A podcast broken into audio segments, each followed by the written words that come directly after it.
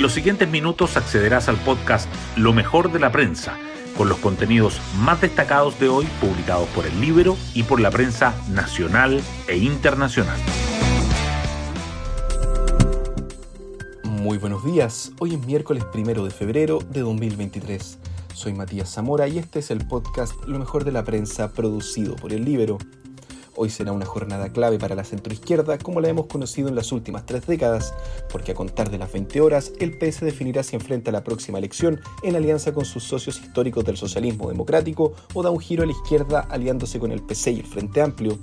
Mientras eso ocurre, la ministra Toa dio un primer paso en su acuerdo por la seguridad y ya se vislumbra en algunos ejes, pero con un sabor amargo porque no logró sentar en la mesa a los partidos de oposición. Sin embargo, no pierde la fe y espera que en marzo puedan sumarse. Otro tema que recoge la prensa y que genera preocupación es que los despidos por necesidades de las empresas subieron 19% en 2022, totalizando más de 400.000. Las portadas del día. Las definiciones de los partidos de cara a la inscripción de las candidaturas al Consejo Constitucional acaparan los titulares principales de la prensa de hoy. El Mercurio destaca que directiva del PS se enfrenta por decisión que podría redefinir las alianzas dentro del oficialismo. Chile Vamos apuesta un giro en las relaciones con los republicanos con la llegada de Esquella a la presidencia del partido y ex Casa Ciudadana del Rechazo busca impulsar candidatos a consejeros en lista opositora. La tercera resalta que PS define paso clave para futura política de alianzas de la centroizquierda. Otros temas que sobresalen en la primera página son la mesa de seguridad. La moneda reanuda instancia sin reconciliarse con la oposición, pero asegura tener un acuerdo con alcaldes, dice el Mercurio. Toa no logra pacto con partidos y apuesta por sumar otras fuerzas políticas, agrega la tercera. Y el índice mensual de actividad económica que se conocerá hoy, si bien las cifras sectoriales marcan una caída menor a la prevista, la economía estaría en recesión, subraya el Mercurio. Un diciembre menos malo del esperado revelaría el IMASEC, añade Diario Financiero.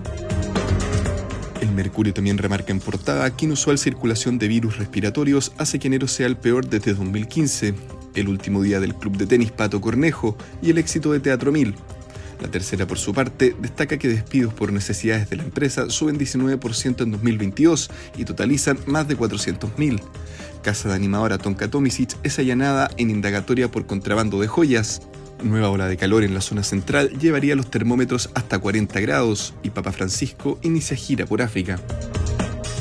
Además, Diario Financiero titula que contadores envían carta a Marcel advirtiendo impacto del impuesto al patrimonio en las startups. También resalta que empresas responden al gobierno y aseguran que la seguridad es responsabilidad del Estado tras asalto en Mall Plaza.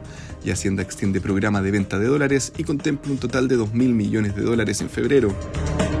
El libro, en tanto, titula con los problemas estructurales que evidenció el enero terrible del gobierno y cómo amenazan un año clave. Hoy destacamos de la prensa. Longuia y Rimeo vuelven a tribunales en el inicio del juicio del caso Sokimich tras ocho años de investigación. Es una de las aristas principales que llevó adelante el Ministerio Público en los casos de financiamiento ilegal de la política. Hoy empezará proceso judicial cuya preparación duró más de un año y donde la Fiscalía pedirá penas primitivas de libertad. Darío Lescano arriba Colo Colo. No es una carga tener que ser el goleador. El delantero paraguayo es la carta del técnico Gustavo Quinteros para amortizar la producción goleadora de los ausentes Juan Martín Lucero y Gabriel Costa. Hoy se someterá a los exámenes médicos.